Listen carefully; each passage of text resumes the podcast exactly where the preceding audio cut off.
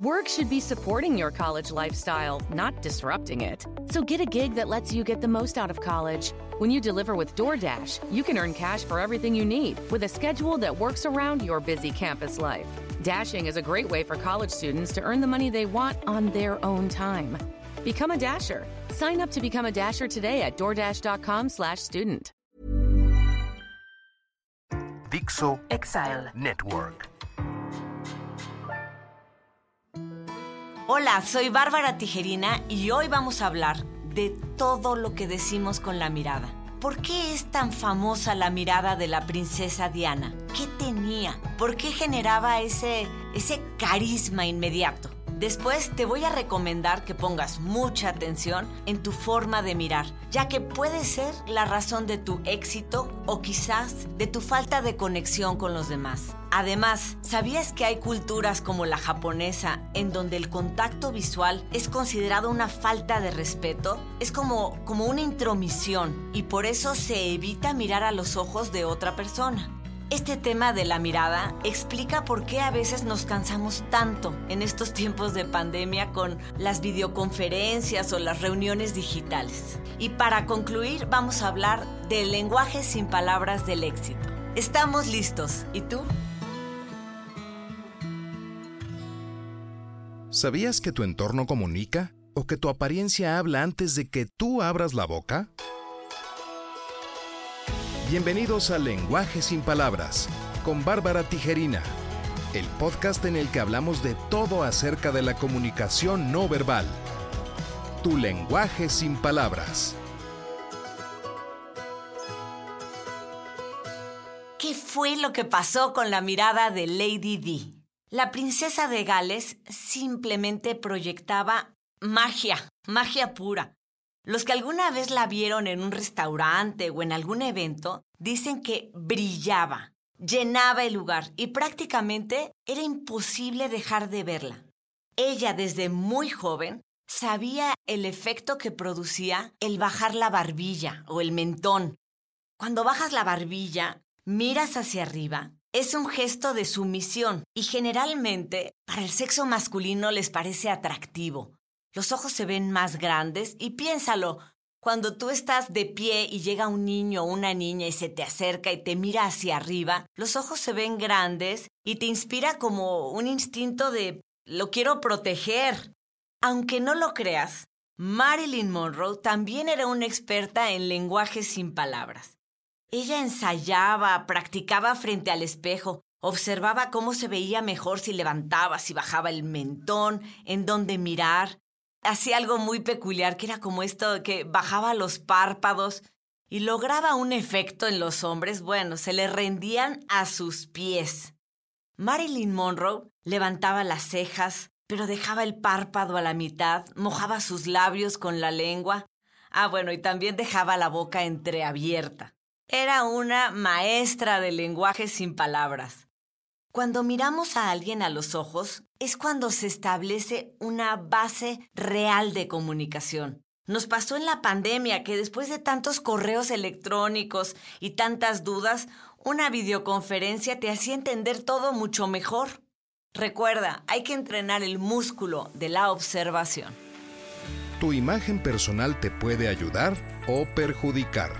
¿Cómo alcanzar tu verdadero potencial? Hablemos por una buena imagen.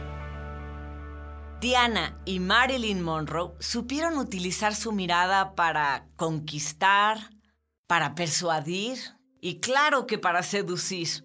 La mirada, así como los otros canales de comunicación de los que hablamos en este podcast, como es las manos, las posturas, los gestos, son estudiados por psicólogos, antropólogos, médicos, sociólogos y etólogos, que son los que estudian el comportamiento. Entre los chimpancés, una mirada prolongada hace que se active el área del cerebro más primitiva, el cerebro reptiliano, y será el principio de una batalla o de una conquista. Una mirada profunda detona acercarte o huir. En preparación para el ataque, el depredador agudiza su mirada para ver mejor el objetivo a abatir. Después de preguntar en una clase que estaba yo dando y les dije, a ver, ayúdenme por favor a completar esta frase. A ver, tú que me estás escuchando, a ver qué se te ocurre. Yo les decía, hay miradas que son desafiantes, de admiración, interrogativas, seductoras, irresistibles y que desnudan. Hay miradas perdidas, hay miradas tiernas, cómplices, pícaras, burlonas y sin duda hay miradas que matan. No podemos no comunicar. Tu cuerpo está hablando todo el tiempo.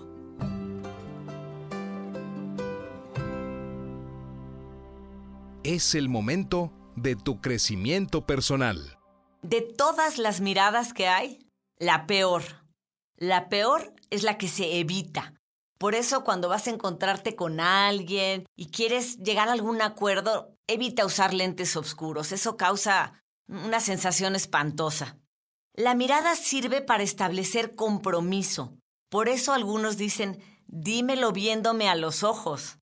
En la geografía de la cara, también es importante saber a dónde mirar. La mirada social es la que se da en cualquier encuentro y consiste en mirar hacia el triángulo que se forma entre los ojos y la nariz.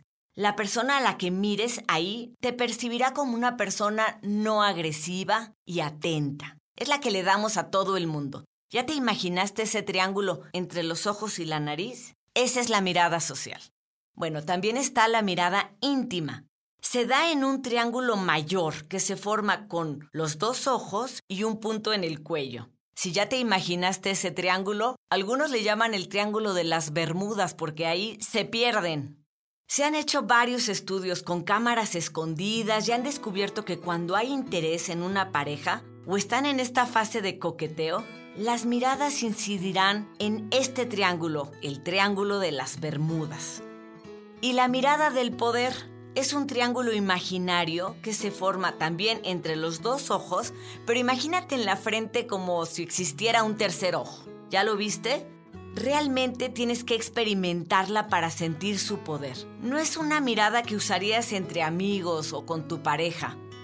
Pero en una situación de trabajo, que alguien se te quiera pasar de listo o que no se calle, prueba a mirarlo ahí. Es una manera sutil de hacerlo callar. La clave es saber que otorgamos la mirada a quien consideramos valioso. Por eso cuando alguien no te ve, te sientes como discriminado. Es muy importante realmente conectar con tu pareja, con las personas en tu trabajo o cuando tienes la posibilidad de hablar en público, de hacer este contacto visual real. No nada más mirar al foco. Tu comunicación cambiará por completo cuando miras a los ojos de las personas. Durante la pandemia no sé si te pasó, a mí me pasó mil veces, que como tuvimos que hacer estas videoconferencias, cuando terminábamos, acabábamos agotados. Mirábamos al techo, resoplábamos y decíamos, por fin terminó. Claro, tenemos la mirada puesta en el otro mucho más tiempo que el que sería natural en una reunión presencial o en tu oficina.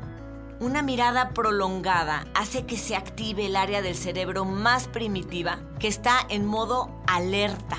Como dato curioso, te cuento que también a partir de la pandemia se detonaron las cirugías plásticas. Parece que esta sobreexposición a la pantalla nos hizo ver uno que otro defectito. ¡Qué ironía! El sentido de la vista es primordial a la hora de escuchar. Solo hay que prestar atención a lo que te dicen y cómo te lo dicen. Si no coincide lo que muestran con el cuerpo y lo que dicen con las palabras, créele al cuerpo. Se puede mentir con las palabras, pero con el cuerpo jamás. La mirada habla por nosotros y nos sirve para escuchar. Tu mirada revela tu identidad. Por algo dicen, la mirada es la ventana del alma. Gracias por interesarte en este apasionante tema. Te invito a seguirme en mis redes sociales, arroba Bartige en Twitter, Bartige sin palabras en Instagram y Bárbara Tijerina en Facebook. Y en mi página www.lenguajesinpalabras.mx. Espero tus comentarios. Esto fue Lenguaje sin Palabras con Bárbara Tijerina.